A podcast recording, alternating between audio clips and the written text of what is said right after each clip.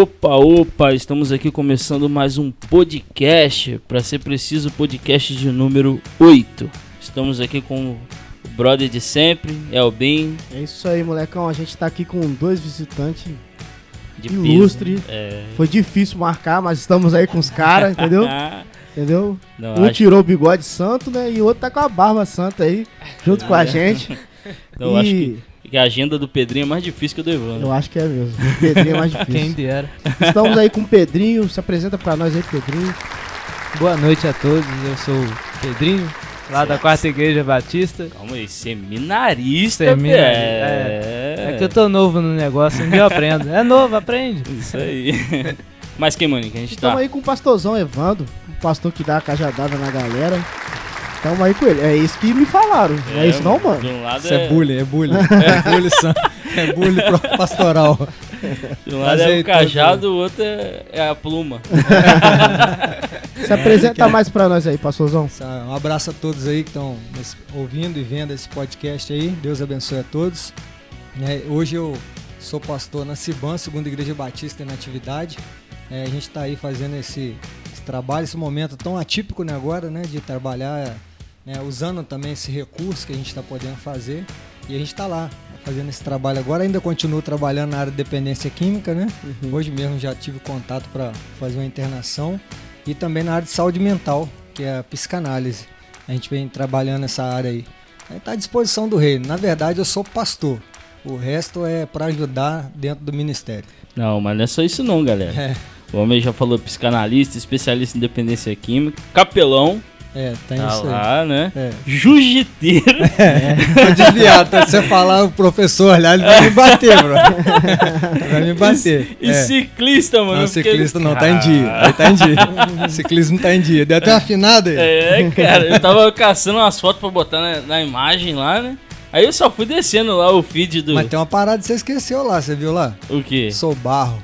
Ah, lá. rapaz, aí, Eu- isso é que eu faço. Eu sou barro. Bem que você falou a cajadada, mano. Já começou? É. Não, não, não é corrigindo, não. É essência, essência, né? E não posso é barro. deixar de falar também que é marido da Renata, né? Isso aí, Tá lá pai da também. dona Rebeca. E pai da Rebeca. Então, cara, vamos lá, vamos começar esse podcast. Hoje a gente vai falar sobre o que, maninho? É o assunto mesmo pra dar mais cajadada em nós, cara. É, cara. Será que. Quais são as nossas prioridades, cara? O que, que a gente tem pautado nas nossas vidas? O que tem sido mais importante pra nós? Esse vai ser um assunto que o pastorzão vai dar a introdução pra nós aí já. Prioridades. Fala pra nós, Evandão, já de início, sobre isso, prioridades. Quando se diz em relação ao cristão, como é que deve ser a vida dele em relação às suas prioridades? Isso aí, pra gente começar, né, quando a gente pensa em prioridade, a gente pensa em coisas antecedentes. Na verdade, a, a- a palavra que a gente estava brincando aqui do grego, né? Na verdade, vem do latim, né? É. é anteriores, que na verdade são coisas que nós temos em nós, mas que na tradução para o comum, para nossa fala, são preferências. Né? Nossas prioridades acabam sendo nossas preferências. Você pode ter alguma, alguma relação, é, uma coisa ser prioritária, mas não ser sua prioridade. Entendeu? Então, assim, a gente pode. é, é, você percebe, por exemplo, você ter que, por exemplo, ir ao banheiro, tomar água. Você pode ver que, por exemplo, tomar água é uma prioridade para a saúde. Mas às vezes não é sua preferência. Então você consegue, o tempo que você consegue protelar para aquilo. Mas é uma questão vital. Então, uma hora ou outra você vai ter que ir por causa da necessidade vital daquilo ali. Mas prioridade, na verdade, ela, ela é uma preferência. Entendeu? Por isso que a gente consegue é, estabelecê-la. Beleza? Sim, E dá dá, sim. dá para você chegar me querendo ou não. E aí entra o fator disciplina, né? Que você colocar aquela parada como prioridade. Talvez essa parada que é prioridade, ela não é uma coisa boa, é uma coisa que demanda energia, demanda esforço Tipo, emagrecer?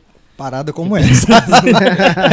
é, é, é por livre e espontânea pressão que a É, gente fala. cara. Então aí entra a parada da disciplina. Então quando a gente pensa em prioridade, a gente pensa numa coisa que nós vamos estabelecer como é, primeiro lugar. O que a gente vai fazer, independente do que a gente tem que fazer, a gente vai botar aquilo ali na pauta.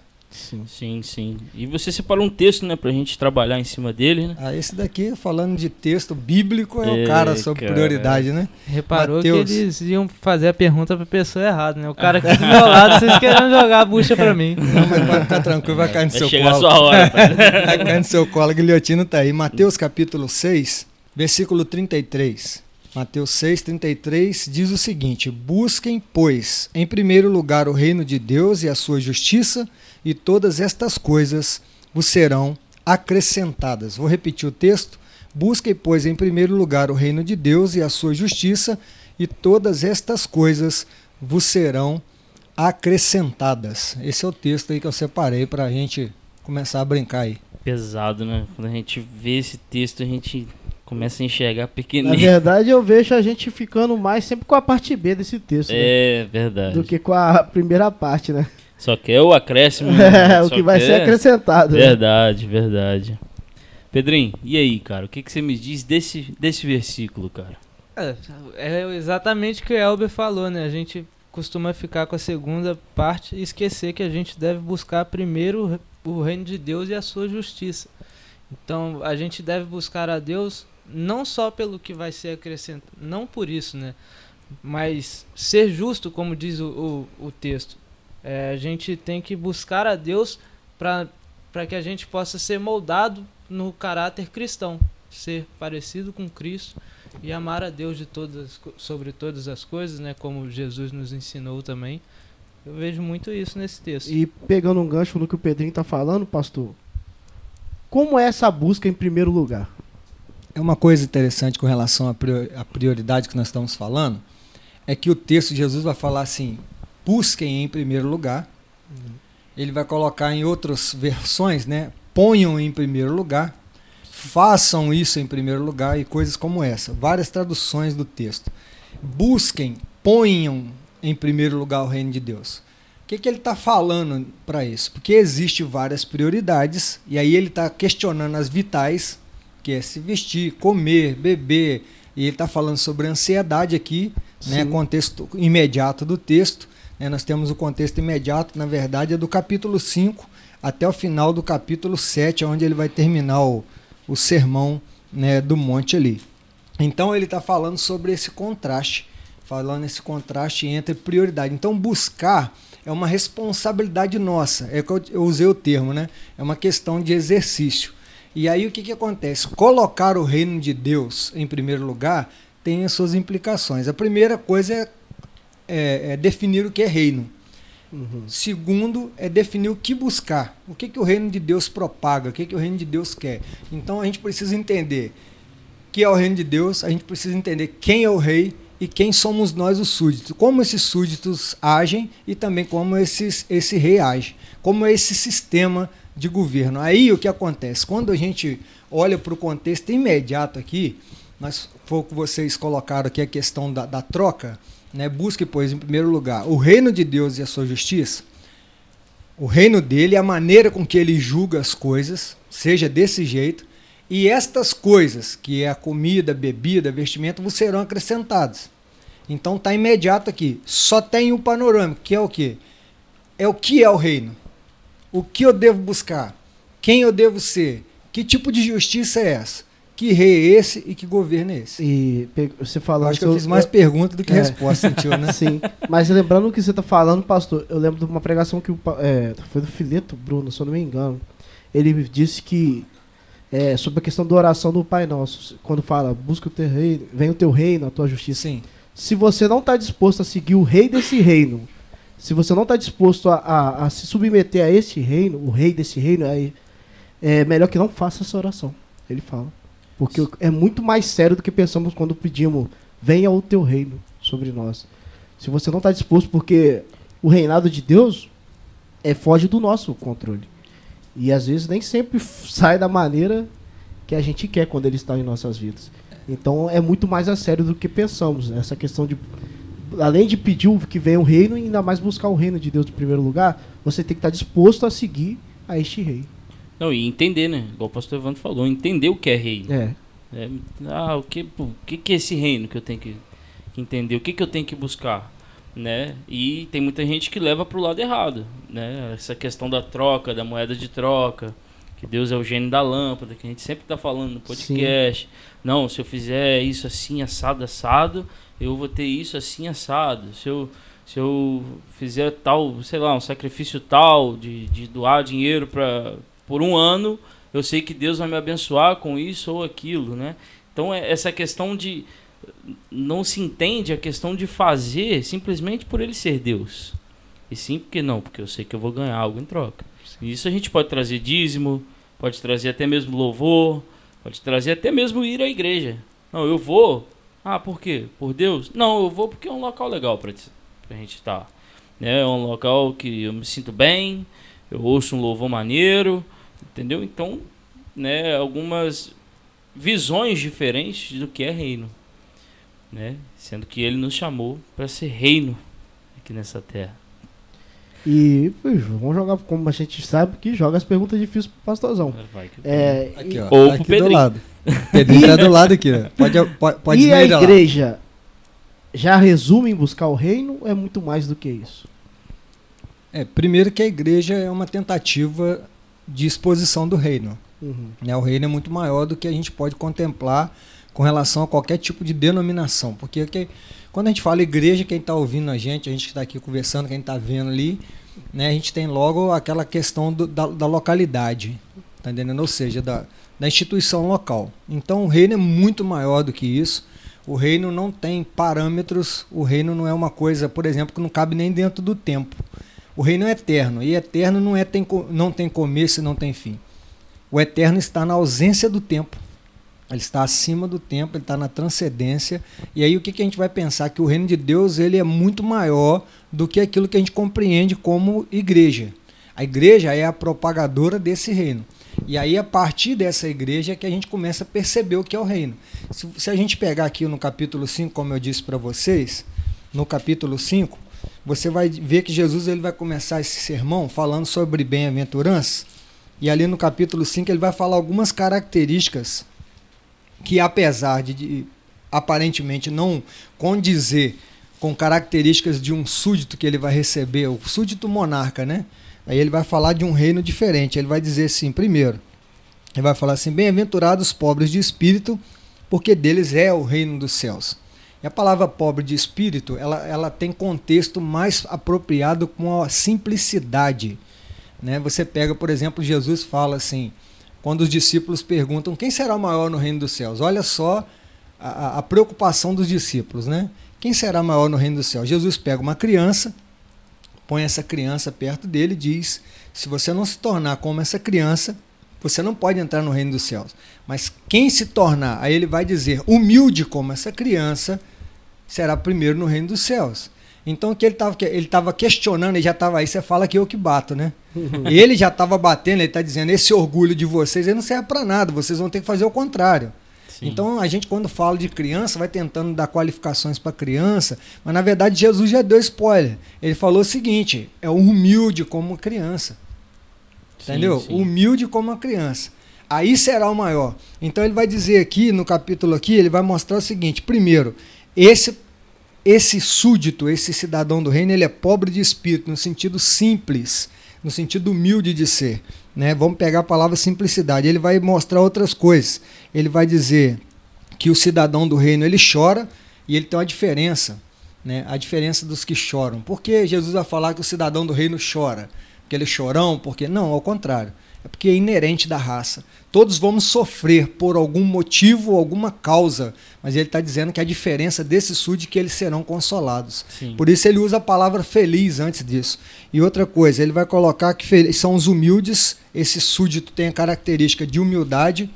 Ele vai dizer que é o seguinte: esse cidadão do reino tem fome e sede de justiça, ele é misericordioso, ele é puro de coração, ele é pacificador ele é perseguido por causa da justiça e eles são insultados e perseguidos por causa do nome dele.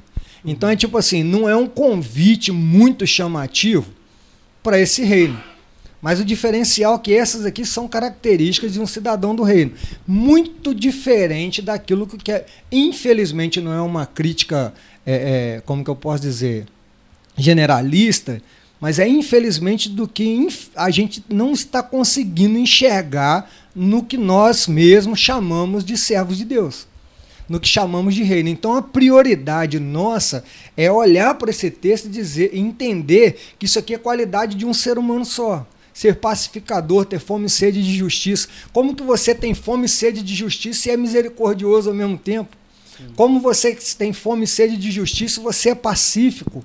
Ser pacífico, queridos, é diferente de ser passivo. Sim. Sabe qual é? O cara ser passivo é, é, é omissão. Ser passivo é o cara abrir. Tá entendendo? Agora, ser pacificador é o cara ser ativo em pró-paz. O pacificador é o cara ativo em pró-paz. Por exemplo, tem dois caras brigando. Você vai promover paz. Você vai ter que pegar um no pescoço. Você vai ter que puxar um do meio. Pra você, você fala... é fácil, não ser jiu-jiteiro. é, você vai ter que tirar um, bro. Você vai ter que enfiar no meio, né? De, de, de, vez em quando você toma um, lá mesmo na Vinhosa, lá você parou a briga dos brothers lá, eu tomei um bufão na cabeça. e, eu, eu, assim, e o sangue eu, sobe, eu, mas eu não coloquei que... ali porque já parti, né? Eu tinha um problema, eu era faixa preta em taekwondo. Aí ele fez, ficou maluco assim, tá doido? Aí eu puxei o cara assim, tirei, mas tomei um, um chutão, mas eu tava acostumado também a tomar chute. Só que assim, para você ser pacificador, às vezes você apanha. Para você ser pacificador, às vezes tem que usar força para separar. Então você tem que ser ativo, não passivo. Sim. Diferente que a gente pensa. E aí você olha para essas, essas características, você vai ver uma das características também, puros de coração. Como o ser humano pode ser puro de coração se a cada dia mais nós estamos entendendo que as nossas pesquisas fazem o contrário para nós? Os nossos estudos, as nossas pesquisas, nossas filosofias, tudo ela faz ao contrário. Para o seu coração não tem nada de pureza. Então, para essa, essa daqui, essa purificação, não é ir para o alto de um monte, né, fazer um mantra, orar, não sei quantas noites lá, ficar igual um ermitão lá em cima, ao contrário. Essa purificação aqui é quanto mais eu me apro... E aí é prioridade. Porque quanto mais eu me aproximo de Jesus, quanto mais eu, mais eu leio Jesus, eu respiro Jesus, eu oro Jesus, eu priorizo o nome de Jesus, mais eu consigo parecer com isso que Deus quer. Então, buscar primeiro o reino é me parecer com o maior de todos o que representou esse reino que é o próprio Rei Jesus Cristo. Ele é o parâmetro, ele é o padrão, ele é o prumo. Sim. Então, quando a gente olha esse, esse questionamento dele, aí a gente vai falar: essas aqui são características prioritárias do servo de Deus. O que mais a gente pode tirar desse bem-aventurados, né? Cadê? Os que têm fome e sede de justiça, porque serão fartos. O que, que a gente pode tirar desse aqui para a gente entrar também no, já no, numa e outra vertente de entender o que é reino. Que seria essa sede de justiça. Né? Exato, exato. Sim, é o que acontece. Quando a gente fala de sede de justiça, ela mal contextualizada, ela é um problema terrível. Parece uma, uma licença para vingança, né? Sim, é, então. é, não é assim? É, é, aquela licença. Ontem teve, passou até o filme ontem, o Protetor ontem, né? Não sei se vocês conhecem o filme, né? Mas o Protetor ele tem essa não, é, essa vibe, né? O posso cama... falar o nome, não, mas tem uns cânticos que são da, da, da vingança, né? É... Tem. É, mas, como diz outro, vamos continuar no é, podcast. Bebe água, bebe água. vamos continuar de Bíblia. Então, o que, que acontece? Quando a gente fala fome, sede de justiça, a gente vai perceber que Jesus está mostrando uma coisa que são vitais. É o que a gente já começou lá no início. Fome e sede, a gente não sabe o que é. Porque se a gente soubesse o que realmente é fome, a gente teria comido barro Tá entendendo? Igual lá na África, os caras, né, biscoito de barro. Tenta limpar o máximo que eles podem lá de um barro mais, menos pisado e tudo, e os caras conseguem comer, comer. Aí você pergunta como consegue viver? É porque nós somos barro, cara.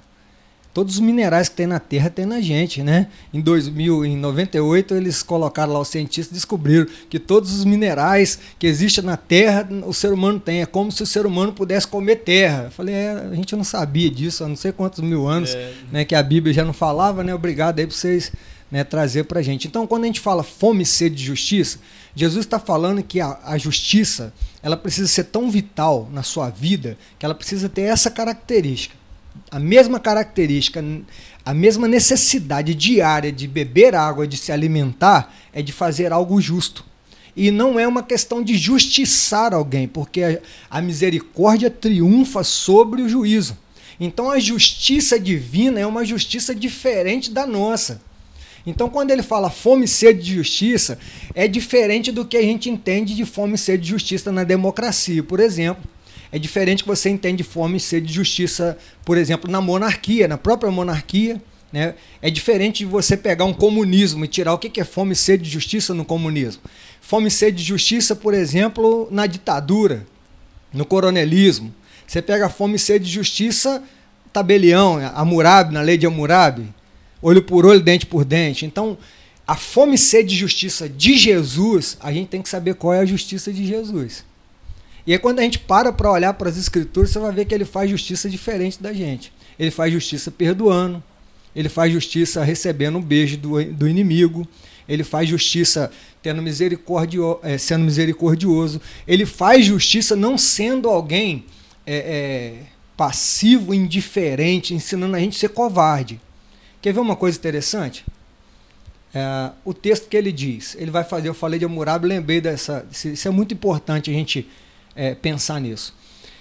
Jesus faz um contraste de lei, e a gente está explicando fome e sede da justiça. Uhum. Então ele faz um contraste de lei. Os antigos dizem, olho por olho, dente por dente. Lei de tabelião, lei de Hammurabi, o imperador. Essa não é uma lei bíblica, ela está na Bíblia, mas ela não é uma lei bíblica. Ela não é uma lei nem judaica. Ela é uma lei de um imperador pagão que os judeus viram que essa lei dava muito certo, era uma lei muito castradora, muito rígida, a mais rígida do mundo, que era se você arrancou o meu olho, eu te processo, eu tenho o direito legal de arrancar o seu olho. Olho por olho, dente por dente. Desculpa usar esse termo, mas você me deu um soco, quebrou um dente meu, eu te processo por essa lei, tenho o direito legal de quebrar o seu dente. Então é essa troca, tipo, se você matou, você vai morrer. E ela vem, e então eles trouxeram essa lei. Jesus então olha para os líderes judeus e ele faz o questionamento, olho por olho, dente por dente. Aí ele vai dizer na sua justiça o seguinte: Eu, porém, vos digo. Tem várias vezes ele dizendo: Eu, porém, vos digo, eu, porém, vos digo, eu, porém, vos digo. Ele vai fazer a transição da lei da justiça do império dos judeus e da monarquia judaica que estava submetido ao império, em contraste à lei da graça, que é a lei dele. E ele vai fazer o seguinte: e aí é priorizar o reino, que ele vai fazer o seguinte, ele vai mostrar, eu vos digo, porém, não resistais o homem mau. Aquele que lhe bater numa face, oferece também a outra.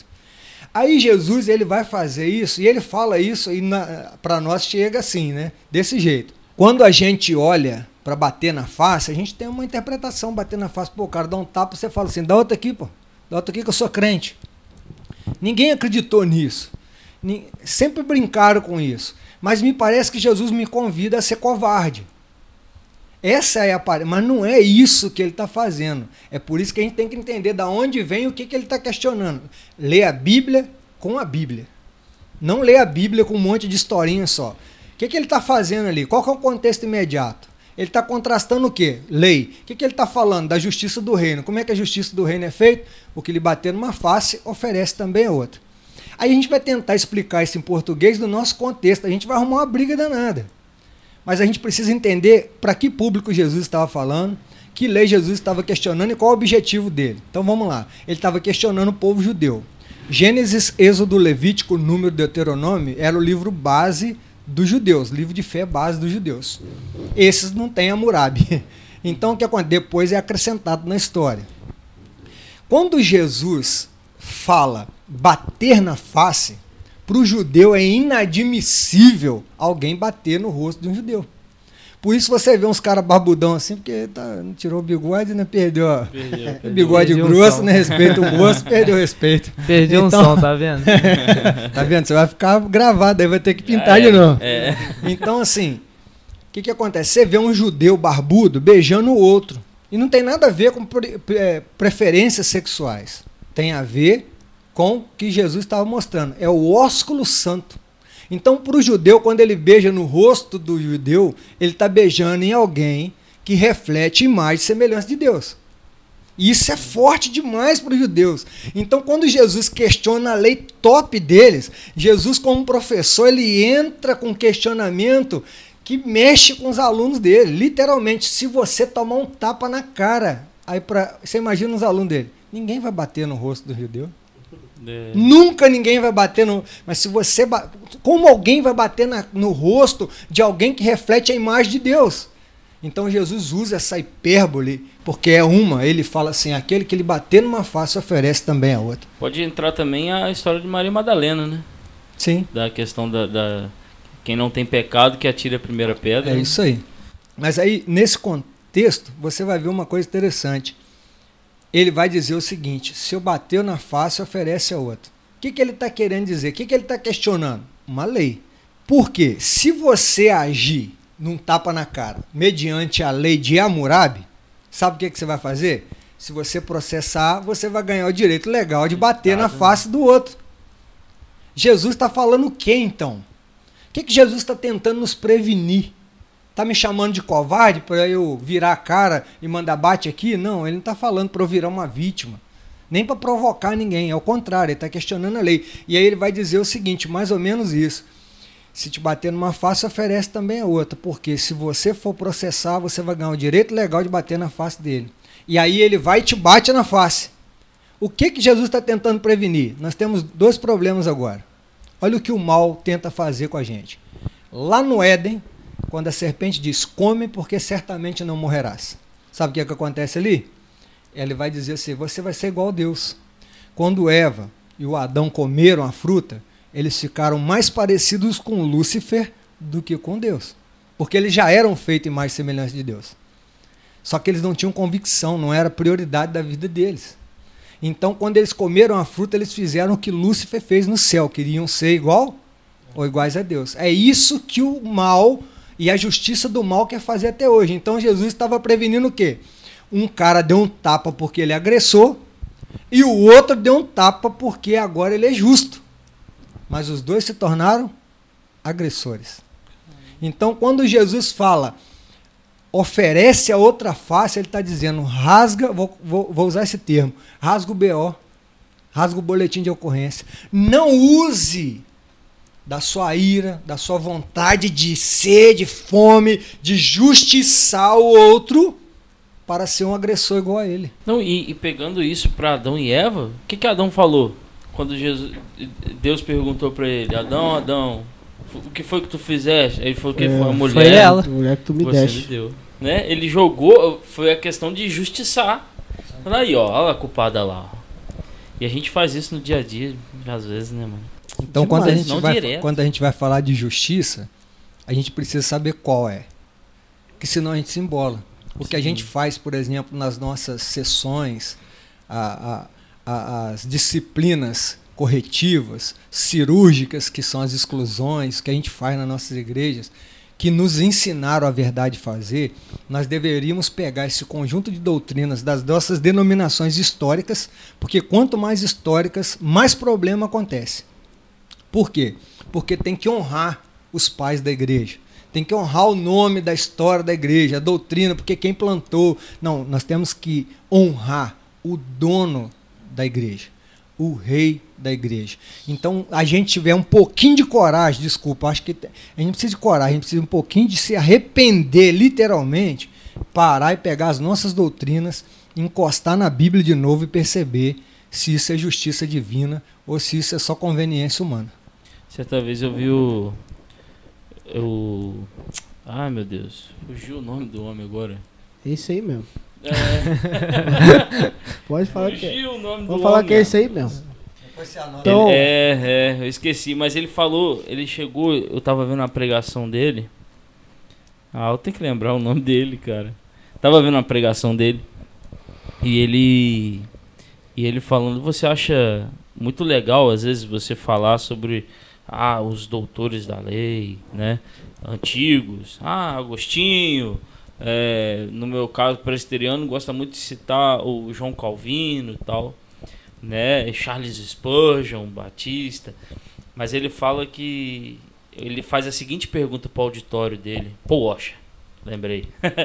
ele faz a, segunda, a seguinte pergunta para o auditório. Você acha que eles gostariam de ouvir, se eles estivessem aqui no auditório, o que nós estamos falando dele? Do jeito que estamos falando deles? Porque você vê a história, por exemplo, de João Calvino ele me fez refletir muito nessa pergunta que ele fez.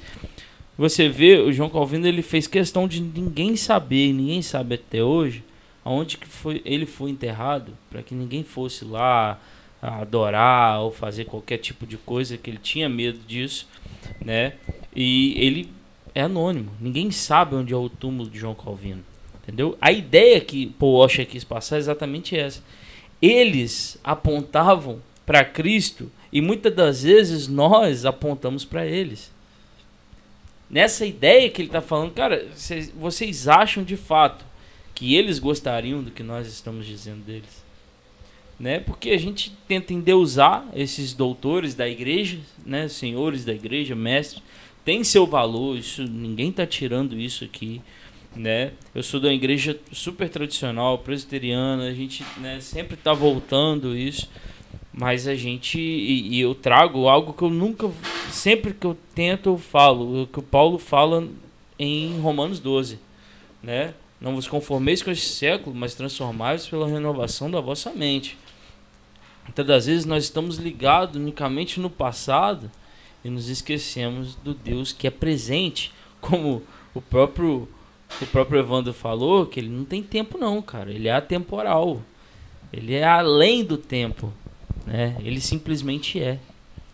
Essa que a gente, é isso que a gente muitas das vezes esquece, né, Pedrinho? É isso aí. Nós é, idolatramos pessoas que eram contra a idolatria. Exatamente. Falei nos, bonito. Nos, pega... Nos pegamos muitas das vezes nisso. Evandro, cara, a gente falando sobre prioridade, eu falei, eu pincelei um pouco sobre este versículo no podcast passado, mas acho que é interessante a gente voltar nele de novo, que é 1 Coríntios 9, 16, e ele diz o seguinte: Se anuncio o evangelho, não tenho que me gloriar, pois pesa sobre mim essa obrigação, porque ai de mim se não pregar o evangelho. Né, isso foi uma prioridade na, na vida de Paulo, e um exemplo que eu uso sobre isso é a questão de você levar, às vezes, a comida para dentro da sua casa através do seu emprego. Se você não, não trabalhar, você não leva comida para dentro da sua casa. E você tem a obrigação, no, caso, no seu caso lá, de sustentar lá a, a Renata e a Rebeca, correto? E muitas das vezes nós nos esquecemos dessa questão de pregar o evangelho, né? Ou falo até sobre mim, já errei muito sobre isso, que eu tenho total convicção de que isso foi um, dom que Deus me deu de pregar, mas muito, eu já eu confesso que muitas das vezes eu ia pro púlpito achando que não, vai estar de boa, entendeu? Eu sou bom nisso, né? E não era a prioridade muitas das vezes não era Deus. E sim, ah, eu sei, eu sei o que eu estou fazendo. Né? E o que, que a gente pode tirar disso, dessa questão de pregar o evangelho, colocar Deus como prioridade em pregar, né? Muitas das vezes nem em púlpito, mas na nossa vida, né? Como padeiro, vendedor de instrumentos musicais, né? Vidraceiro. Fala para nós. Só fazendo um pequeno encaixe aí, às vezes a gente, é, nós ficamos nervosos até querendo fazer uma boa pregação, mas não pensando no que essa pregação vai alcançar, mas só em querer ser um bom pregador. E a gente acaba se perdendo da mesma maneira que você citou aí. Sim, sim. Tem uma coisa, é, Otávio, que, eu, que o Pedro já me ouviu falando várias vezes. É, Tá bem lapado. Eles não, não é lapado. é. a gente, a gente tem uma, uma me ensinaram pra gente pregar. Você usou até o nome do púlpito, né? Depois que você deu aquela refrescada ali, foi pra padaria, foi pra. Sim, sim. Porque pregação é aquele negócio, é proclamar o evangelho. Pregação não é dar testemunho, testemunho é obrigação nossa. Tá entendendo? Testemunho não é pregar com vida. Eu estava sentado ali tomando água de coco ali, um amigo meu, não, não sei o que, pastor, eu preguei com a vida. Porque eu não falei, aquele dia eu não pude falar nada, que eu preguei com a vida, eu preguei com a vida, eu tô quietinho, falei, pregar com a vida. E eu, eu normalmente eu fico quieto assim. Eu, eu tava andando de bicicleta, cara.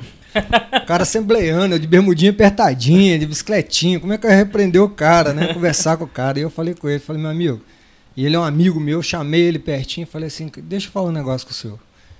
Eu escutei o senhor falando em pregar com a vida. Mas deixa eu mostrar uma coisa, que pregação é a comunicação do evangelho. E ele pode ser comunicado de várias maneiras, inclusive pelas atitudes nossas. São muito comunicados. Igual ele mesmo falou comigo no dia que o cara bateu na traseira do meu carro. Uhum. Ele já viu muita gente xingando, já viu muita gente tu fazendo um monte de coisa. O cara afundou a traseira do meu carro, eu levantei, olhei, né? Fui lá, conversei com o cara.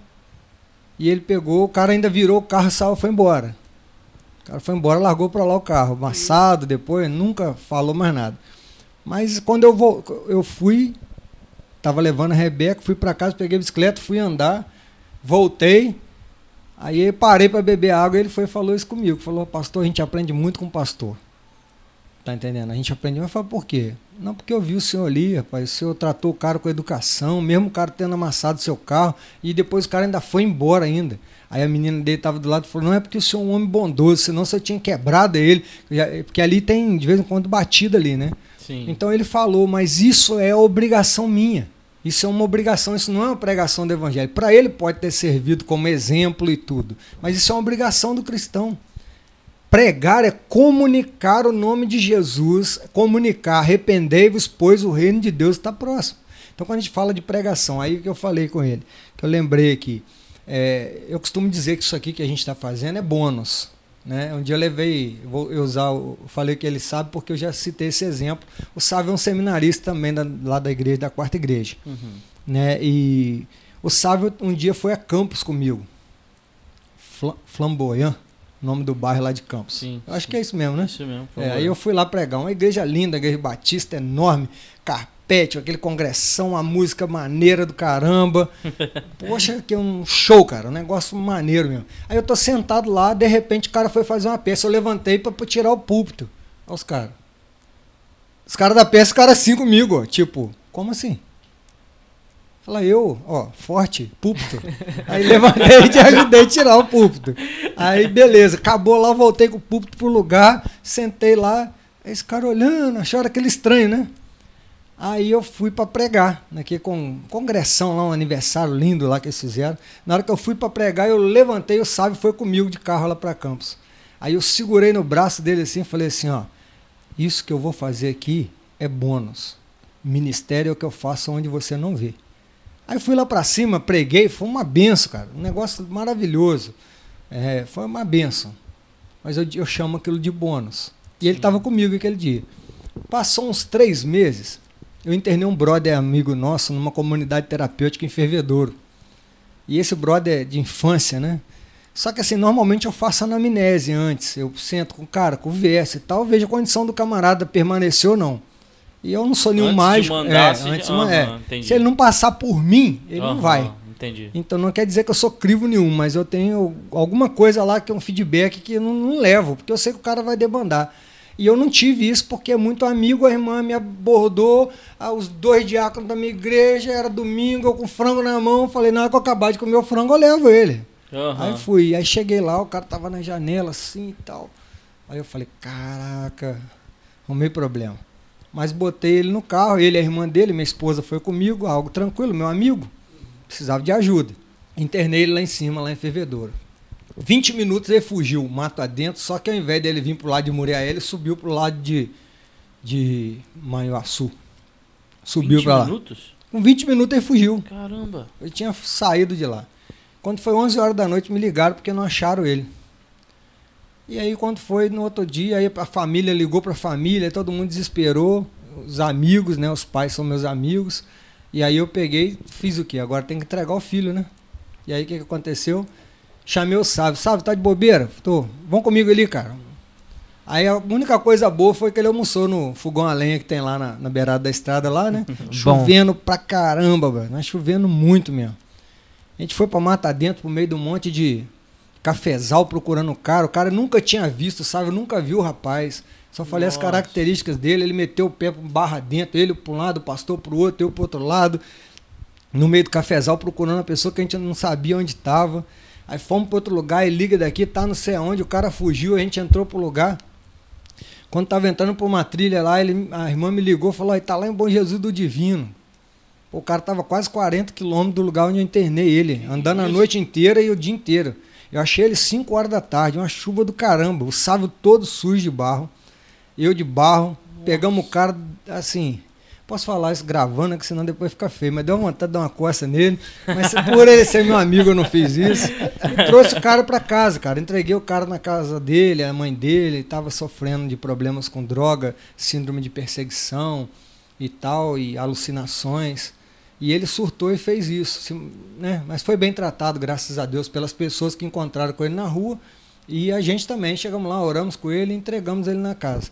Quando o Sávio entrou no carro, Sávio entrou no carro, sujo de barro, que a gente acabou de orar, ele entrou no carro. Aí eu fiz o mesmo movimento, segurei aqui no braço dele e falei assim, ó, isso é ministério.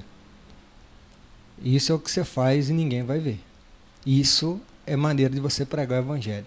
Você está amando pessoas, você está proclamando para ele. Ele veio lá falando na cabeça do rapaz. E foi lá, teve atitude, mostrou não só é, é, é, o sacerdote que passa de lago com um cara meio morto. Não é só o levito que passa de lago, ocupado com as coisas, com as pregações, com os cânticos e ministrações. Ele pregou botando o cara em cima do cavalo. Botou pagando, botou ajudando. Entendeu? Então são falas, são atitudes que falam. Mas a proclamação do evangelho é a comunicação do reino. E a comunicação do reino é arrependa-se, porque nós só temos que fazer isso. O único luxo que a gente tem que fazer é isso. Então, assim, pregar o evangelho nesse sistema que a gente faz é bônus. A gente ainda tem tempo de estudar, brother. Sim. O problema é quando você toma um tapa na cara. O problema é quando você está dentro do carro, eu estava ontem quietinho, esperando. Esperando a comida, lá no Xandão. E a Renata foi, a gente né, ganhou lá no Jussara um, negócio, um ticketzinho, ela foi em Xandão. Aí um colega tava num corredor assim, o cara, alguém deixou uma moto no meio do corredor, ele pegou a moto, fez assim, bateu a moto atrás do meu carro, e eu dentro do carro fiz assim com o carro, levantei, na hora que eu fui sair, ele pegou um carrão, ele, um, um, um menos irresponsável que ele, que pediu desculpa, né? E ele foi embora acelerando com o carro e largou a moto da pessoa atrás do meu carro batido ali e ficou Aí eu respirei, contei de 1 até 5 milhões e meio, né? Tô terminando agora, terminei agora, pouco de contar, antes de vir para cá. Peguei a moto, botei no lugar, vim, na hora que vi era uma mulher que, que tinha colocado a moto lá, subiu na moto, já pensou se arruma um problema cá, arruma um problema cá. Nossa. Olhei o carro, falei, deixa isso aí, vamos embora. Os nervos faz assim. Mas aí o que, que você precisa fazer? Essa é a parada do controle. Como é que você vai responder isso? Você pode jogar sua pregação e sua vida fora no momento daquele ali. Sim. Um cara daquele ali sai do carro, te avança, pra você não ficar mal, aí você avança nele, aí você começa a decadência do seu trabalho todinho que você falou, você vai desfazer fazendo na vida. Não, e para construir demora, né? Muitos anos. Agora, para desconstruir, quebrar, filho, é bem rápido. rápido. Pastor, é, o que você, no seu ponto de vista, que tem atrapalhado as nossas prioridades? É, é, quem tem de fato atrapalhado a gente priorizar o reino de Deus hoje em dia? Deixa eu perguntar isso para um adolescente. Ó, oh, não é adolescente, mas não, que agora já passou. Posso passar para ele? Pode. Queria passar para o Pedrinho essa daí. Fala, Pedrinho, você como jovem, né? Você como jovem, você como menino, solteiro, gente. Olha para lá, Pedrinho, por favor, faz o tchauzinho. Né? Solteiro, seminarista, é, não precisar de falar que você vai passar perto se você namorar com ele.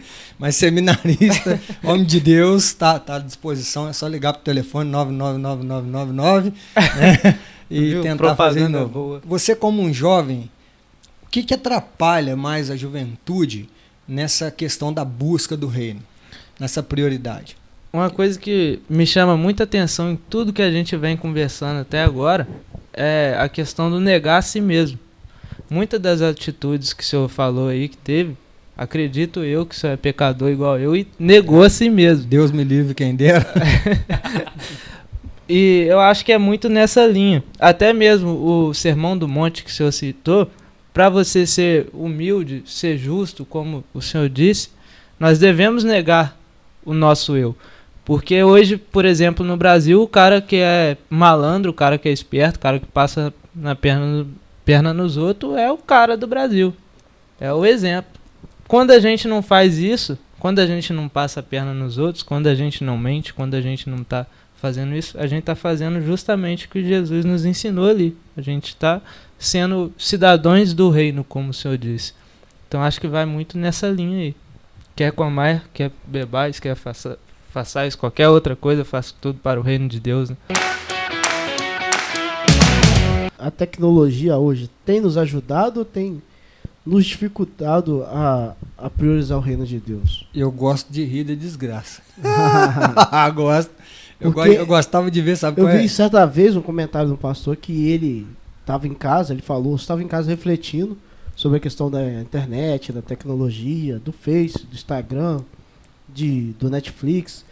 Ele falou que ele estava pensando que isso tomava é, tempo dos jovens, dos mais novos, mas ele chegou à conclusão de que isso não rouba tempo nenhum, porque não tem tempo para ser roubado. O que, que você acha disso? Isso é fruta, é o mesmo fruto do Éden.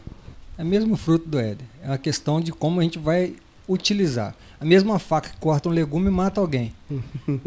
Sabe qual é? Então, assim, é, eu falo que eu gosto de rir da desgraça porque eu já vi muitos pastores detonando o telefone na igreja, desliga o telefone e bota propaganda, tantos para desligar e desliga. Eu nunca pedi para desligar o telefone. Sabe por quê?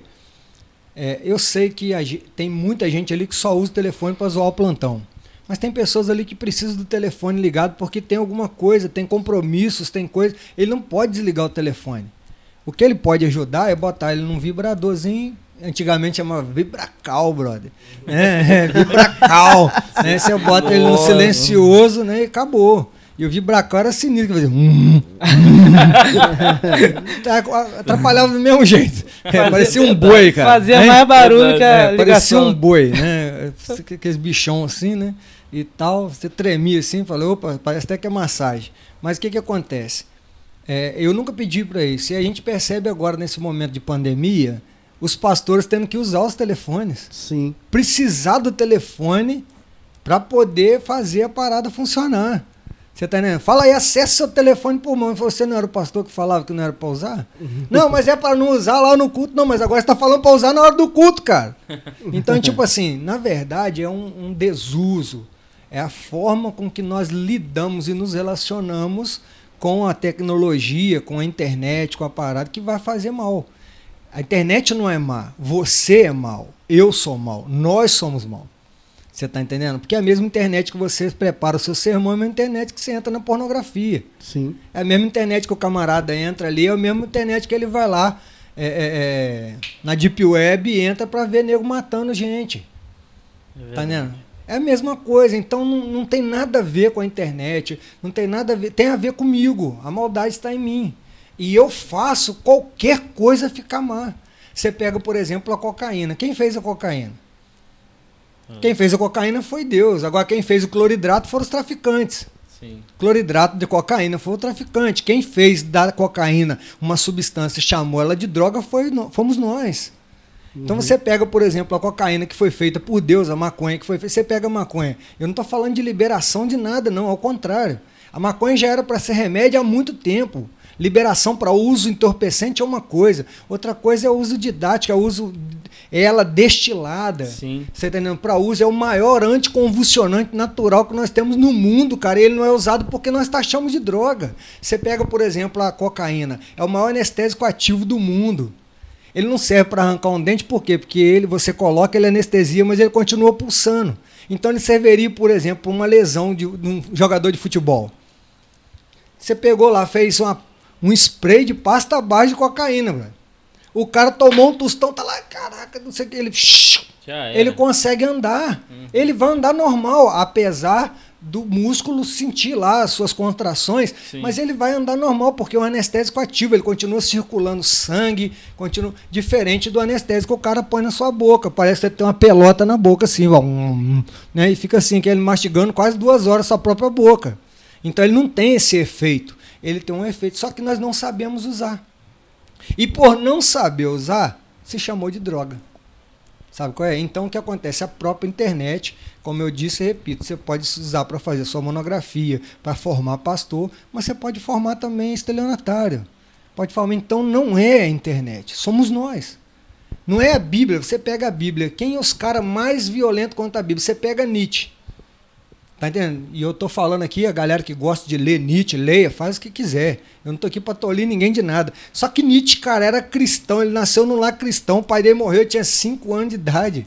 Ele não tinha uma referência de autoridade masculina. A proporção dele, a diferença com a, com a paternidade, com a visão masculinizada era totalmente diferente. Aí também é cabe uma análise. Mas o Nietzsche, ele, teve, ele formou em teologia, brother.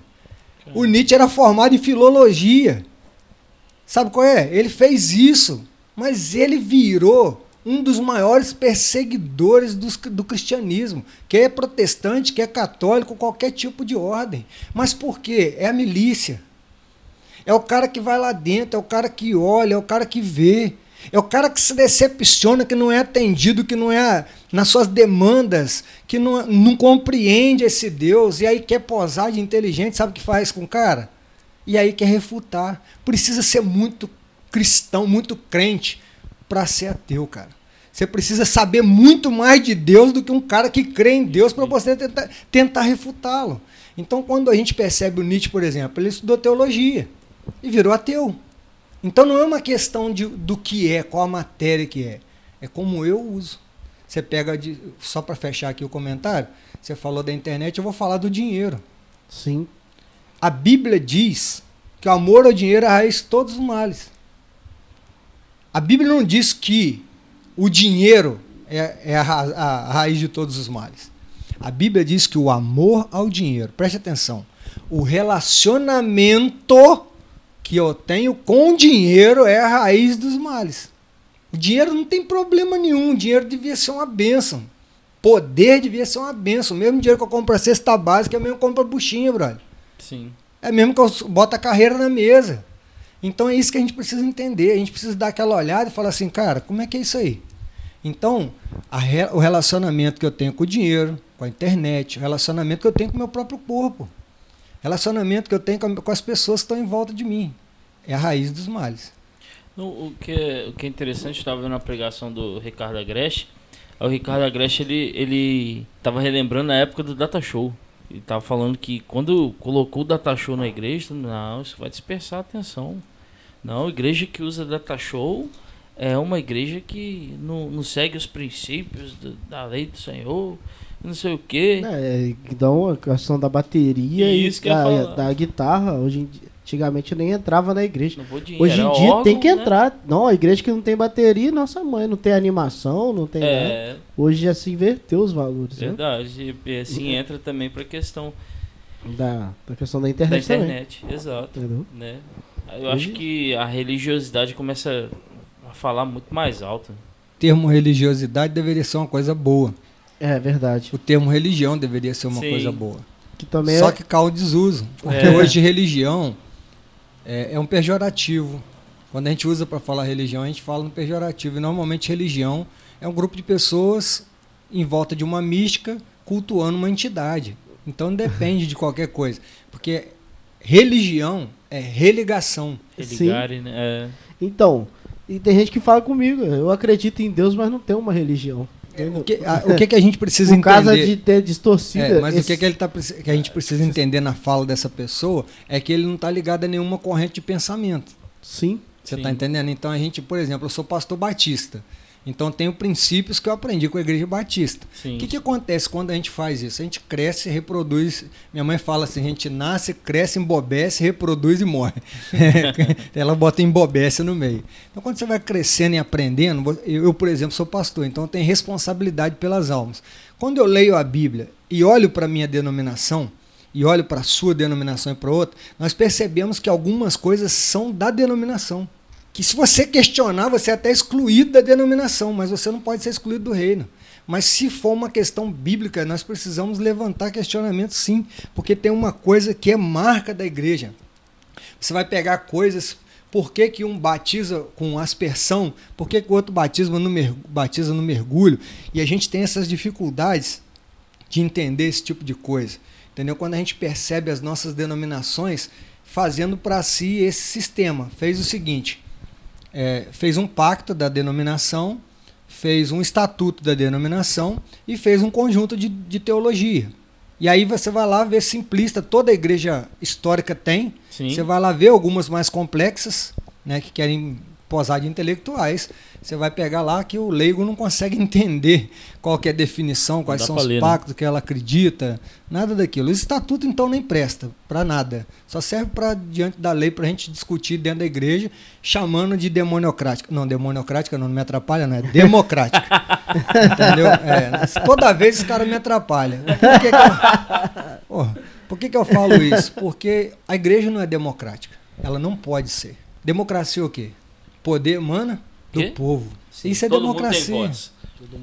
Mas isso é um problema que nós temos da, escravi da escravatura. Nós temos um problema da, dos outros sistemas de governo. Aí nós montamos esse para tentar dar palavra para todo mundo. Mas na ditadura um manda e todos obedecem. Ai de quem não obedecer. E na democracia um manda e ninguém obedece.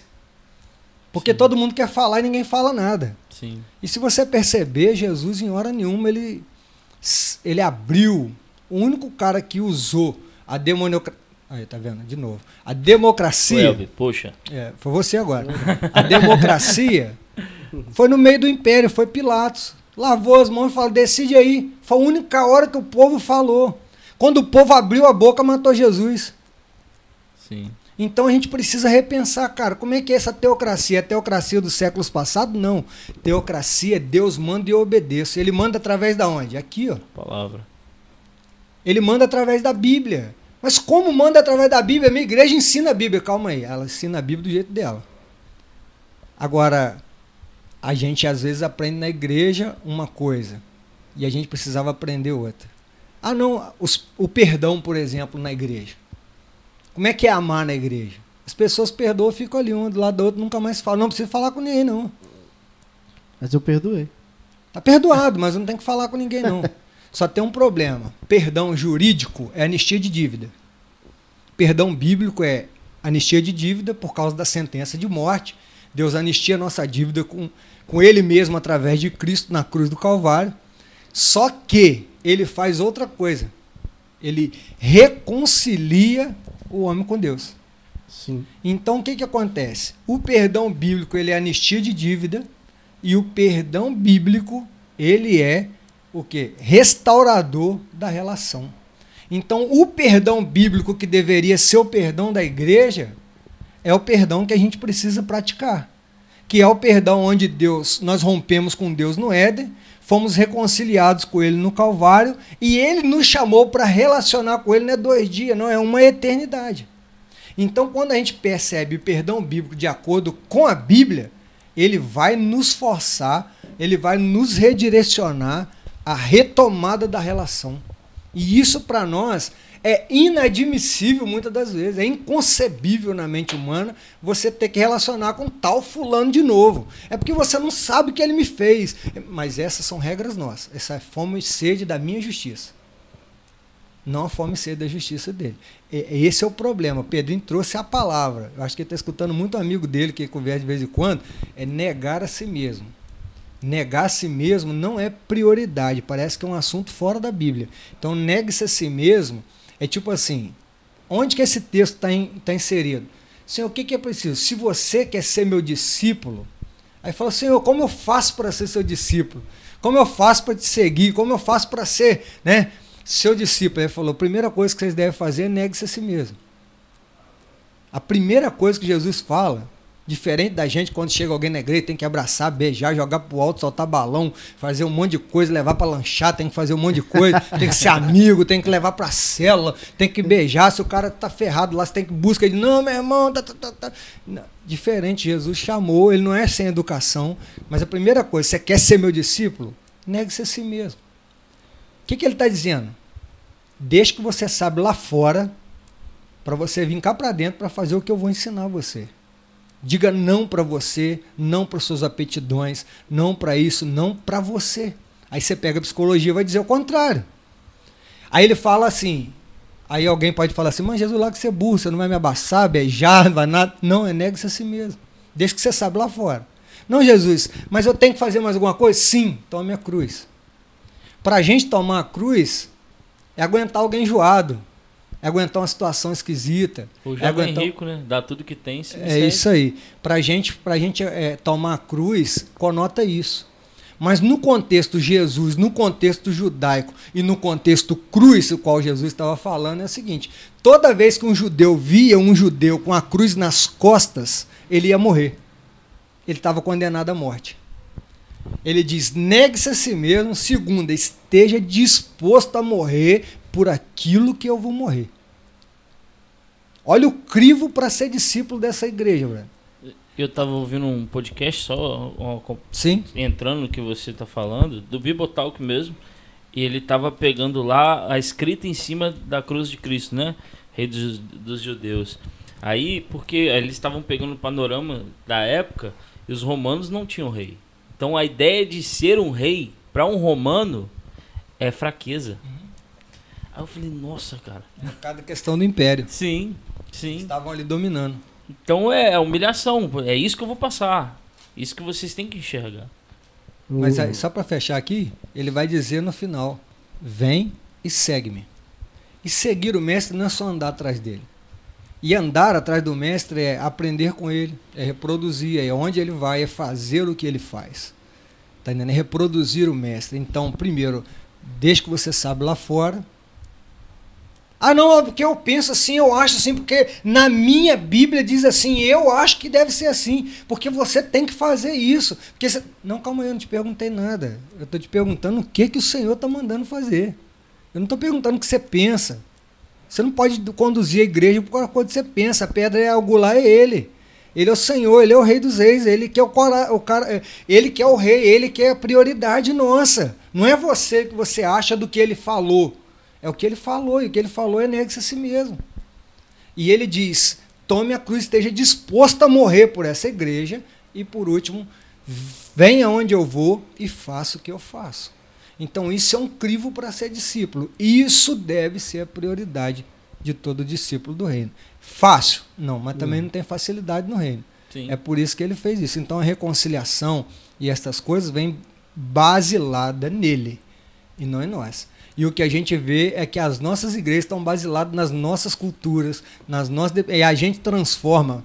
Você pega, por exemplo, Jesus, você pode transformar ele num socialista, você pode transformar, como fizeram, né? Botaram ele de Che Guevara, de comunista, de um monte de coisa. Você pode.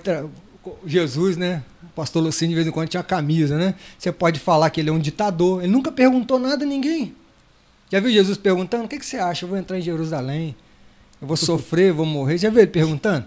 o cara que tentou entrar na frente dele fala: Diabo, fica quietinho. Verdade. É porque eu vou ter que ir, cara. É uma missão, eu já sei para onde eu vou. Tá entendendo? Então, as falas, você pode fazer uma leitura de Jesus e dar ele até o nome de rei. E humilhar Jesus com o nome de rei. Porque Jesus não é rei nada. Ele é soberano, o todo-poderoso. Ele está acima das nomenclaturas. Não tem nome para ele. Por isso o judeu sabiamente não escrevia o nome de Deus com qualquer jeito, de qualquer maneira. O próprio Mateus, quando ele fala arrependei-vos, pois o reino dos céus é chegado. Mateus não escrevia o reino de Deus é chegado.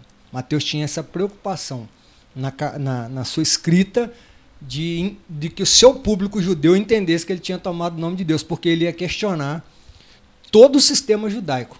Dali para frente ele ia começar a questionar todo o sistema judaico a partir da sua fala. E ele era um judeu ferrenho, né? E acontecer, acabando que ia acontecer isso. Então vale muito a pena a gente ler a Bíblia e perguntar para o dono da Bíblia o que ele quer, o que ele pensa. E isso é prioridade. Pensando que o pastor falando, é, a gente sabe que a gente são, somos pecadores, que temos as nossas falhas, e como você diz, não é fácil fazer, seguir o, o rei dessa forma, mas às vezes vemos também a gente muito se apegando a tanto que a gente é pecador e a, tipo assim, como você falou, de virar outra face. É, é, mas pastor, eu não consigo fazer isso. A Bíblia diz isso, mas eu, eu quem consegue, né? É, quem consegue? Quem faz quem isso faz hoje? Isso hoje? É. Quem, quem consegue que fazer casa isso? virgem? Eu duvido que alguém vire a cara. Verdade. Entendeu? Então, às vezes, a gente costuma ver pessoas também se apoiando tanto na. na é, como, como é que eu posso dizer? Porque Não é- se acha, né? É o que É. o pastor falou. né? A gente sabe que a gente é pecador. A gente sabe que a gente tem nossas limitações. A gente sabe que também não é fácil fazer essas paradas. Mas mesmo assim, a gente tem que. Mas você sabe o que acontece? A gente, a gente começa a se comparar por baixo. Você se compara comigo. Se você se comparar comigo, você pode se sentir menor em algumas coisas. Mas se eu me comparar em você, com você, em algumas coisas eu posso me sentir menor do que você. Mas se você e eu formos nos comparar com Cristo, nós dois vamos sentir menor. Sim, porque eu... Então ele é o parâmetro de comparação, não é o fulano, todo mundo faz. O problema é de todo mundo, brother. Eu me chamo Evandro, eu não chamo todo mundo. Filito fala isso, o padrão de Deus é alto. É isso Sim. daí, então ele é o cara, ele é o parâmetro, eu tenho que olhar para ele, porque é ele é o cara. Lúcifer me ensinou a ser imagem e semelhança de Deus em poder e majestade. Jesus me ensinou a ser imagem e semelhança de Deus em humildade e simplicidade. É outra coisa. É destronar. É, ele cuspiu na coroa, cara, quando ele amarrou a toalhinha aqui. Ó. Os nossos brothers que estão de frente das igrejas querem monarquia. Tem os caras, com todo respeito aqui a, a lideranças, os caras são reis dentro das igrejas, não são pastores mais. Não são padres mais, não são diáconos. Os caras viraram rei. Os caras não podem, não, fulano vai fazer para mim. Fulano sei o que, fulano faz isso. É um administrador, ele não é mais um servo. E quanto mais alto você chega em algum lugar, Jesus falou, pô, vocês me chamam de Senhor e Mestre. Senhor é todo poderoso, é o cara acima de todas as coisas. Mestre é o dono de todo conhecimento. E na verdade eu sou. Vocês estão dizendo que eu estou no topo. Viu o que eu fiz? Então faz o que eu fiz. E eu vejo muito, Essa é a questão. eu vejo muito isso. A pessoa que sempre vem na minha cabeça quando eu penso nessas coisas é sobre Davi, cara. Era um cara muito falho, cara. Vivia, vira e mexe cometendo alguns vacilos, mas era um homem segundo o coração de Deus, cara. Se arrependia. Porque eu acho que ele entendia completamente que o poder de Deus a pessoa a pessoa aí tá aperfeiçoa. Aperfeiçoa no, na fraqueza dele, entendeu? Eu, eu acho que Davi tinha essa total compreensão sabendo que ele era um vacilão, mas que ele era aperfeiçoado dia após dia só, na presença de Deus. Só citar o texto aqui de, de Lucas 22. Falar de novo, Pedro. Falando muito, né? De Lucas 22. Tô até preocupado com ele. É, 42. Guarda garganta. 42, que é isso tudo que o pastor falou ali, né? Quando Jesus, no, no Getsemane, né? Ele orando, ele disse: Pai, se queres, afasta de mim este cálice. Todavia, não seja feita a minha vontade, mas a tua. E é isso que o pastor Evandro falou, né? Sim. Não, uhum. E vale ressaltar que ele estava na agonia ferrenha Sim. nessa hora. Então, né? Um grande exemplo é Cristo. Sim. Que parece que as pessoas é, esquecem que a natureza dele ali estava 100% humana. Ah, não, porque tem gente que fala, mas Jesus era Jesus, né? Entendeu? Não, ele sentia é, tudo que a gente sente. E, não, mas Jesus era Jesus, mas ele era 100% homem. Sim. Ele, ele pediu isso aí porque ele sentiu a, a dor da, da, da, daquelas feridas, de estar tá na cruz. Então, tipo assim, ele era Jesus, mas ele era 100% homem, 100% Deus. Às vezes a gente quer, tipo, botar que essa morte de cruz é como é diminuir ela. Sim. Ele era Deus, é por isso que, tipo assim, foi tranquilo para ele, né? Não foi nada disso. Se você entrou num corpo formatado de nervos, vai doer. É. é, vai doer. Tem que doer. E Davi uma coisa interessante quando a gente fala Davi, homem segundo o coração de Deus. É, você vai ver que Davi é homem segundo o coração de Deus para nós, mas pro vizinho dele era um safado, Sim. era um homicida, um mulherengo miserável. É isso Sim. que os vizinhos falavam dele. Tô brincando, não tava lá na época, né? Mas é, ele é homem segundo o coração de Deus porque Davi era homem, homem de verdade. Se você ler a história de Davi, você vai ver que tudo que um homem podia fazer, acertar e errar, Davi fez. Davi fez. fez é a questão da adultério, a questão da vaidade, a questão da glória, a questão do orgulho. Você acha que na hora que ele chegou para enfrentar o Golias, você acha que, que ele não tirou onda? Hum. Ele tirou uma onda, cara. Só não aguentava nem armadura o cara, pô. Se Deus não era com ele, ele estava morto. Entendeu? Não tinha Fé nada. ele tinha, né? Fé ele tinha. Tinha fé, orgulho com força e vambora, e meteu a cara e tal. Diz que todo baixinho é invocado, então não faz diferença. Desde aquela época vem com esse lance.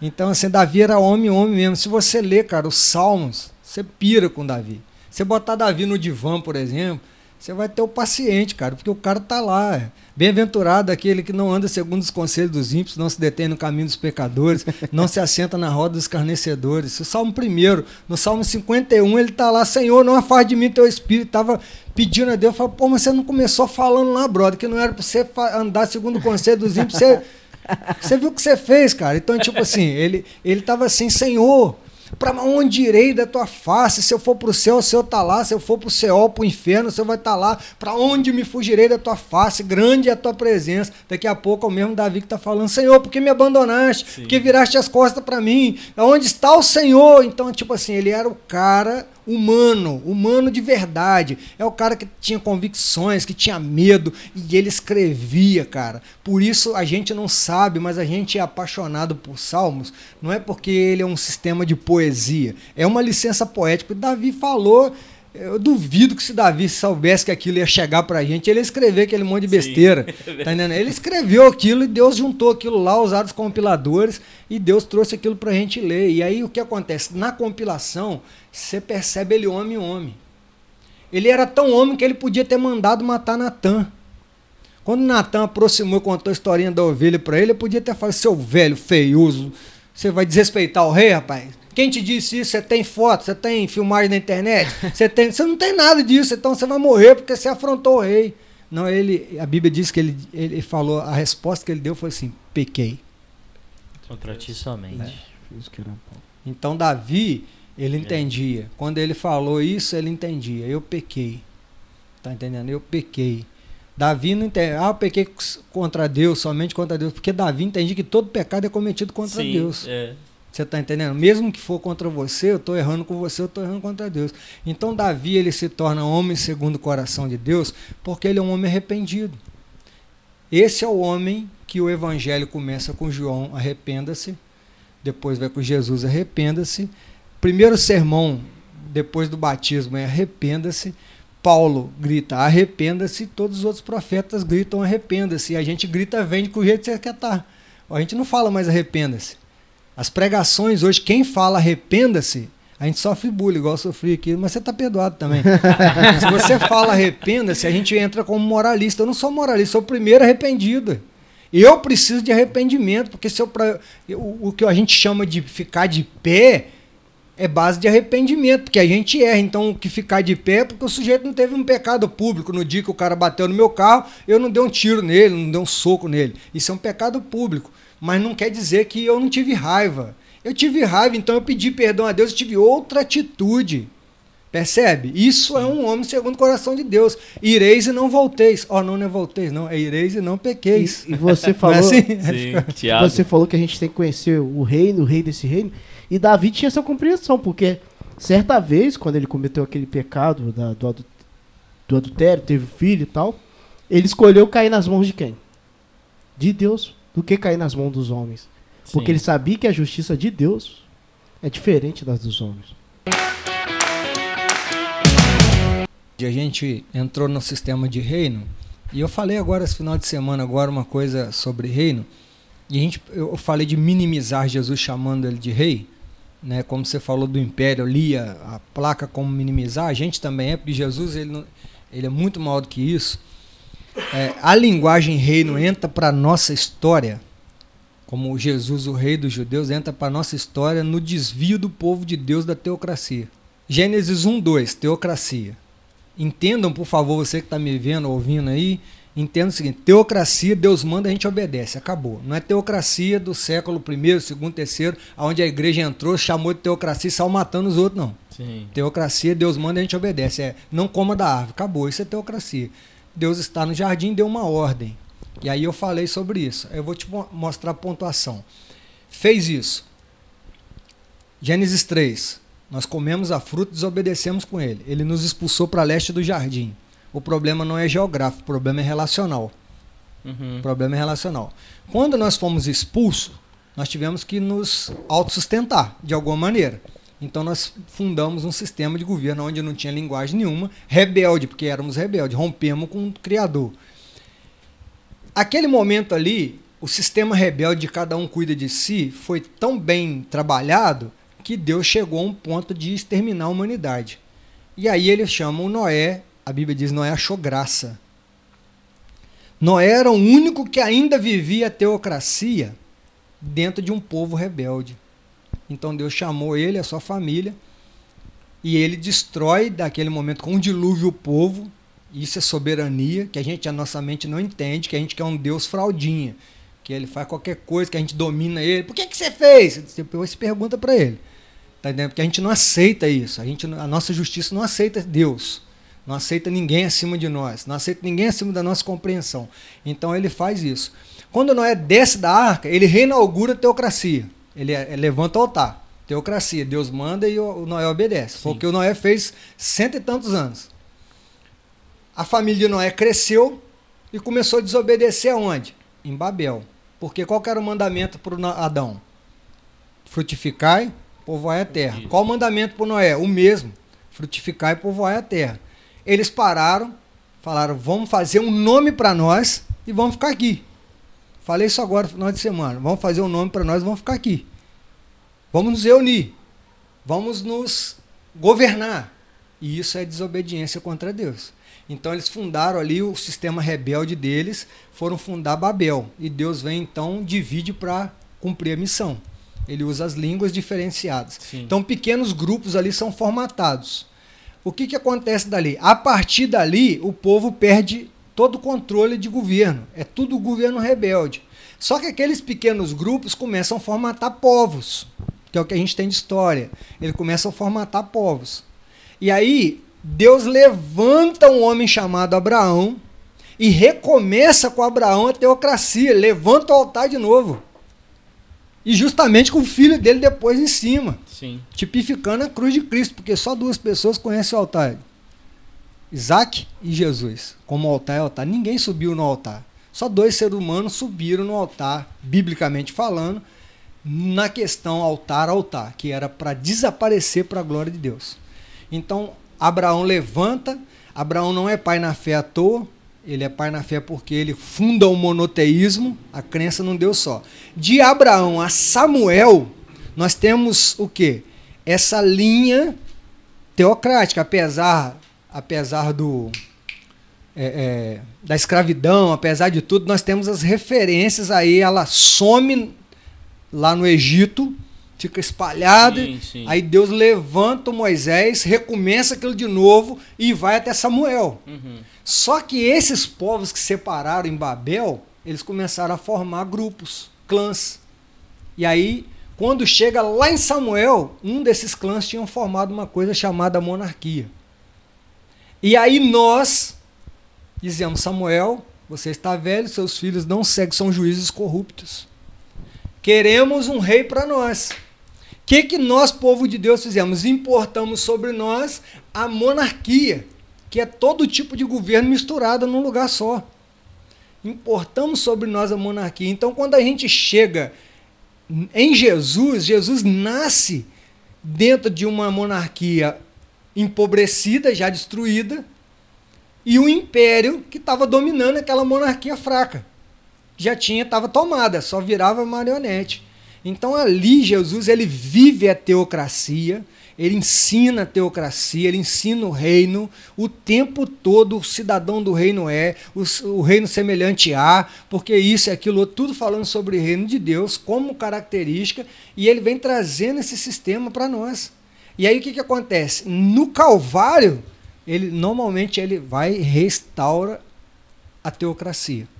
Aí o que, que nós fizemos? nós fomos expulsos do judaísmo, viramos o caminho, os peregrinos, aquele que vai ao caminho, daqui a pouco a gente entra para um outro sistema. Né? A gente começa a ser chamado de católicos, depois católico apostólico romano. A gente começa a receber o nome. Na verdade, antes disso, nós fomos chamados de cristãos né, em Antioquia. E aí depois nós fomos chamados de Igreja Roma, abraça o cristianismo como religião e aí faz de alguma maneira mais mal para a igreja do que quanto matava. Por quê? Porque agora Roma usa a igreja para matar, para justiçar em nome de Deus. Vira política. E vira política. E a gente faz isso tudo. O que, que acontece? E isso vem agora desmembrando até chegar para nós hoje. Então, as nossas organizações, o reino de Deus, ele só vai ser estabelecido se houver uma releitura de como Jesus conduz a igreja. Se nós não tivermos a competência de entender que a prioridade é reler Jesus, tá entendendo? Ah, então você está dizendo que todo mundo. Não, não estou dizendo nada, só estou dizendo que a gente não está lendo do jeito que tem que ler. Deixa os comentários ali. Senta aqui, vê aqui, deixa o Calvino quietinho. Calvino já trabalhou para danar a gente. Deixa o Wesley, deixa né, o Spurgeon, deixa o Moody quietinho. Deixa os caras, deixa os nomes, para de falar nome, pô. Fala o nome de Jesus. Sim. Os caras vão pregar, fala 200 nomes de teólogo. Gogitado, pô. Mastiga você, cara. Lê ali o que, que Jesus está falando. Ah, Jesus está falando para eu não brigar. Ah, mas é só isso? É, não precisa interpretar nada. Ele está falando para não adulterar, mas não tem uma, uma exceção na regra? Não, é não. Não é não. Já está escrito, mas aí a gente precisa. O cara começa uma historinha, conta não sei o que, para maciar o ego, para falar que você não deve adulterar. É não e acabou, cara. Ah, mas é difícil? É, mas não falou que é fácil. É por isso que é reino de Deus. Ele manda e a gente obedece.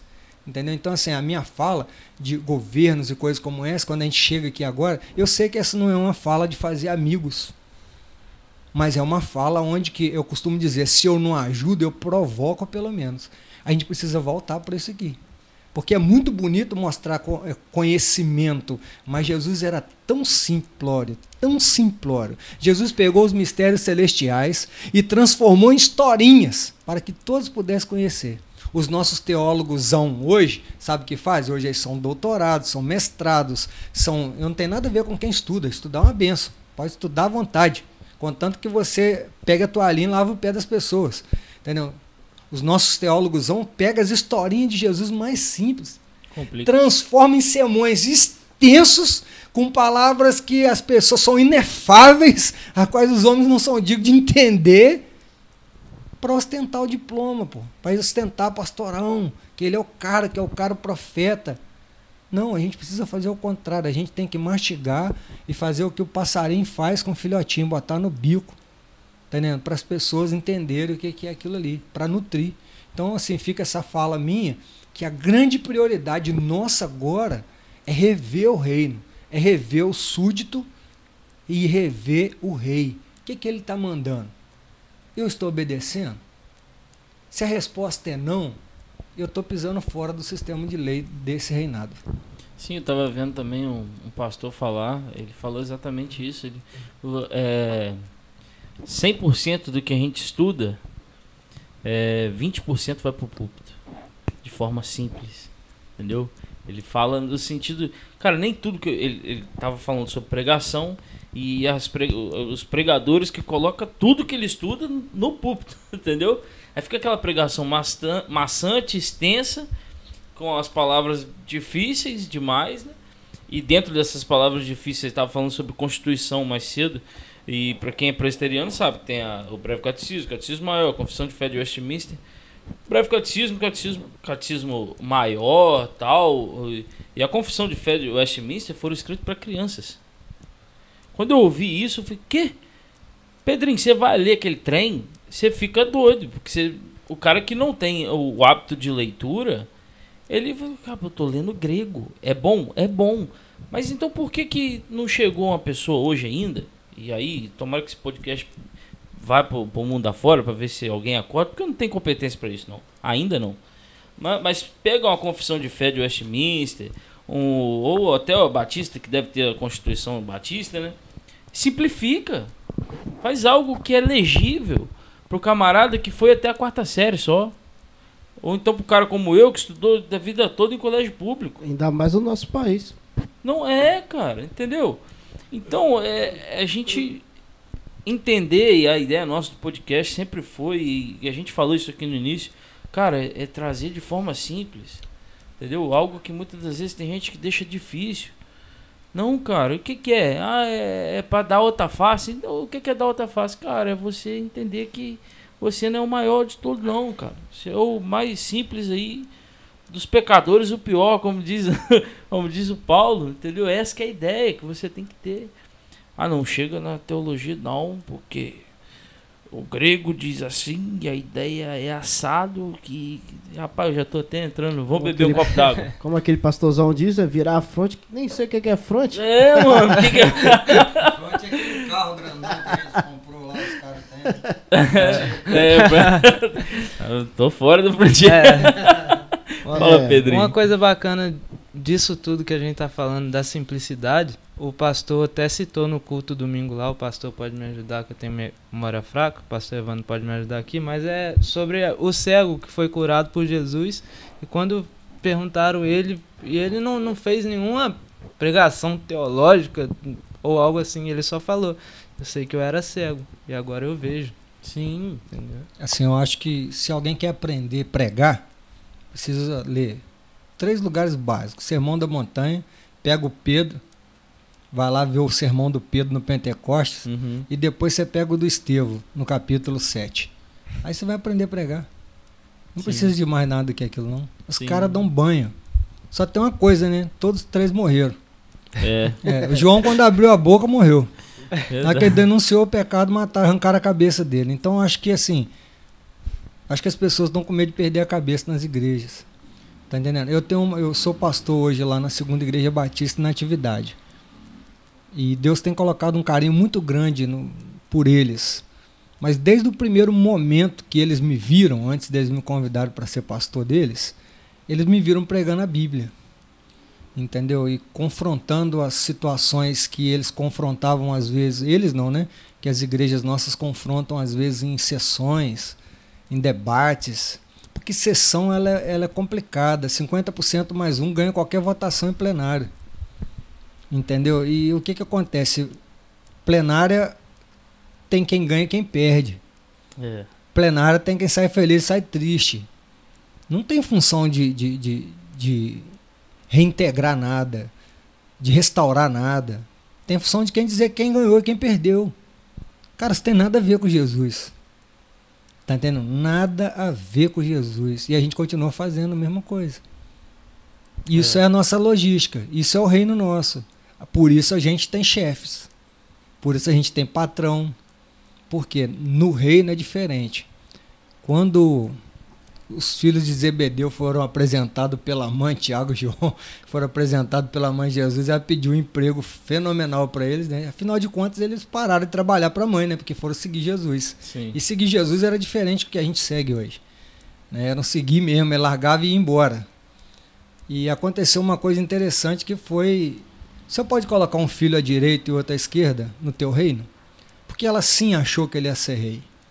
Como todos os judeus acharam que Quando o reino ia ser sempre eterno, então ele ia pocar Roma, profecia de Daniel, e a pedra que não foi solta por mão humana ia pocar a base Roma, que foi o que aconteceu, tanto que Nietzsche no Anticristo, pastor, você está lendo esses troços? É, Nietzsche no Anticristo ele fala isso, fala o cristianismo acabou com o Império Romano, e acabou mesmo, era profecia, o nome que fosse o Império, o Império, mas não acabou para destruí-lo em si, destruiu o seu domínio tirano.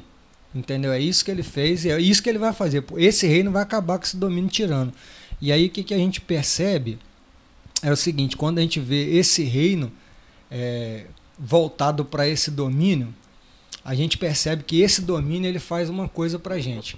Ele dá a gente a oportunidade de colocar pessoas em xeque, menores, maiores. Aí vem Jesus e faz o seguinte: quando ela fala assim, você pode colocar? Posso. E ele vai falar assim: olha, colocar a minha direita e a minha esquerda não me compete. Mas vocês podem beber no meu cálice? E aí a gente, você falou de cálice agora há pouco, Sim. Pedrinho leu.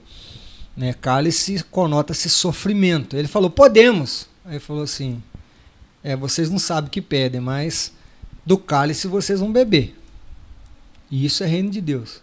Do cálice vocês vão beber, ou seja, é um sofrimento que vai acontecer para alguém que nega a si mesmo, que está disposto a morrer e quer pregar justiça num lugar igual esse nosso. Então, o cálice vocês vão beber, mas ser colocado à esquerda e à direita compete o meu Pai que está no céu. Os outros discípulos se indignaram, os dez se indignaram. Por quê? Porque era um problema de todo mundo. Só que a mãe ali teve coragem e pediu. Foi cara de pau e pediu. Sim. Os outros não foram cara de pau. Né? Os outros não ficaram indignados. Aí Jesus viu todo mundo santamente emputecido, desculpa a expressão, e chamou pro canto. Adorei essa expressão. Vocês me perdoam, tá, gente? Isso é coisa da minha mãe. então chamou pro canto e falou assim: Deixa eu te falar uma coisa: os governadores dominam sobre os seus e os poderosos subjugam. Escuta a frase que ele disse: Entre nós não será assim. Isso é reino de Deus. Isso é igreja, brother. Isso é a igreja do Jesus. Entre nós não será assim. Quem quiser ser poderoso, que sirva. Quem quiser mandar, que seja vosso servo. Assim como o filho do homem veio servir e não para ser servido. Isso deveria ser igreja. Se eu fizer uma pergunta, as nossas igrejas são assim? E se a resposta for não, nós precisamos priorizar o reino, precisamos priorizar a Bíblia e a gente precisa priorizar os ensinos do dono da igreja e deixar os pais da igreja quietinhos onde eles estão.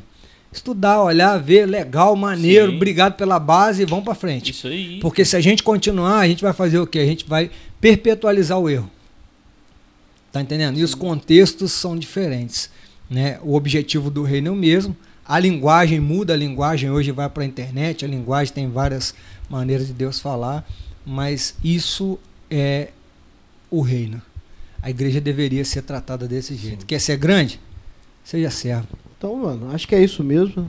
E é no final do quadro a gente fala que é a hora de dar o remédio, pastor. É, né? Então, é, a mensagem Pedrinho, aí Pedrinho. pra galera. Pedrinho, deixa o Pedrinho lançar um aí.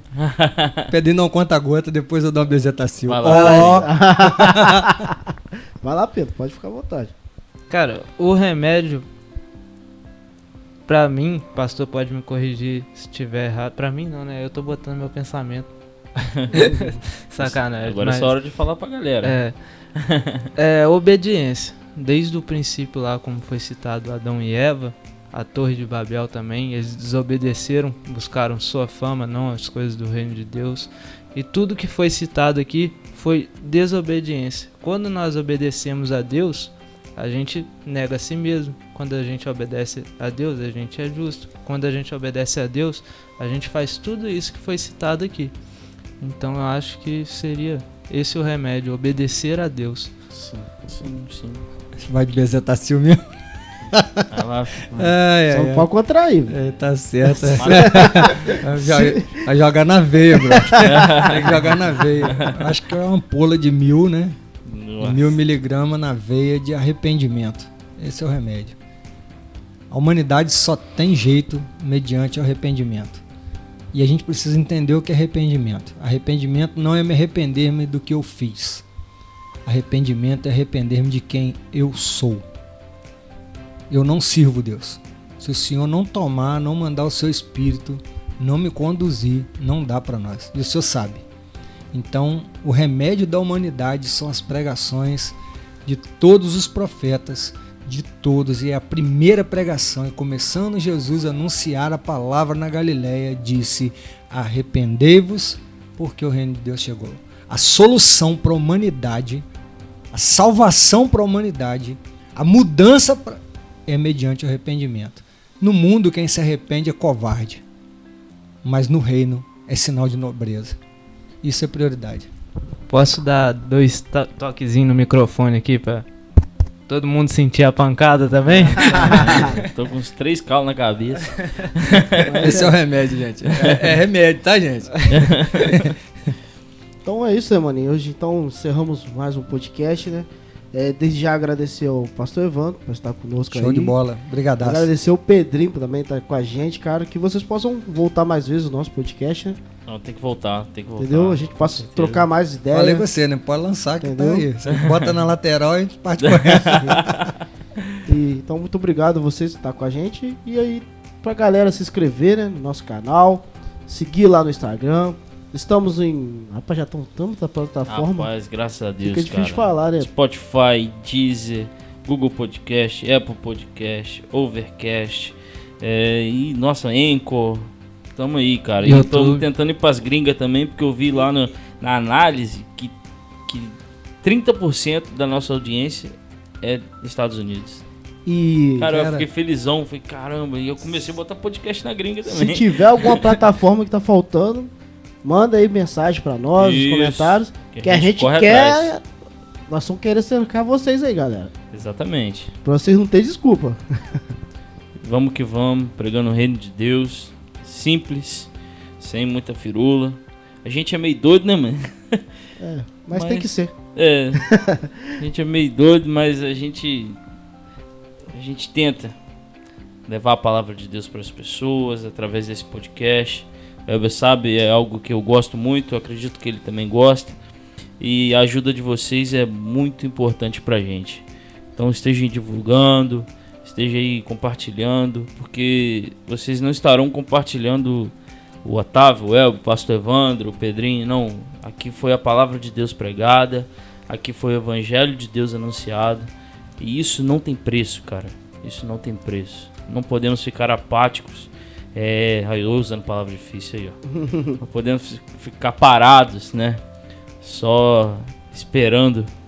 E sim, esperar em Deus, obviamente. Mas a gente tem que andar, dar abraçada e estar disposto aí até perder a cabeça, né, pastor? Vamos que vamos. É desse jeito, né? É isso Esse é aí. o evangelho. Foi os caras. É interessante você perceber os caras estão querendo pregar o evangelho e mostrar uma coisa. Se o, onde que o dono do evangelho, o dono da igreja foi parar? No Calvário. E a gente quer o quê? A gente quer honra, quer glória, não é Calvário. Verdade. É Calvário, é morte. A gente vai pra lá. A gente tá seguindo o mestre pra onde que ele foi. É pra onde ele foi. Passou pela cruz, aí a gente vai pra onde ele foi também. Isso aí. Pra estar aí. com ele lá. Vamos acabar senão é mais cajadada. Então, é isso aí. Isso é bullying, galera. Ah, 2098, a gente tinha um grupo de evangelização e a gente fazia um trabalho. A gente fazia assim, daquele grupo, né? Infelizmente um amigo faleceu. E eu uso, talvez você já ouviu, já me leu falando alguma coisa assim, ou e a gente entrava numas paradas muito loucas, assim, igual você tá falando, pô, a gente é muito doido. Aí tem um brother que falou, pô, pastor Evandro é maneiro, só parou com a cocaína, continua doido do mesmo jeito. gente, tem 25 anos, tá? Graças a Deus eu só cheiro mais perto de droga é peido e beber Coca-Cola. Mas a Coca-Cola eu parei por causa do tratamento. Então, assim, a gente começou a conversar. E quando a gente se cumprimentava, a gente se cumprimentava ousadia de Deus para você. Coragem de Deus para você. Porque a gente vai precisar de muita. Ah, Porque ele nos mandou no meio de lobos. A gente vai precisar de muita coragem. E precisa da dele, não da nossa. Amém. amém. Então, galera, muita ousadia de Deus para todos nós e para vocês também. E assim a gente encerra mais um podcast. Valeu, abraço, galera. Valeu. Valeu.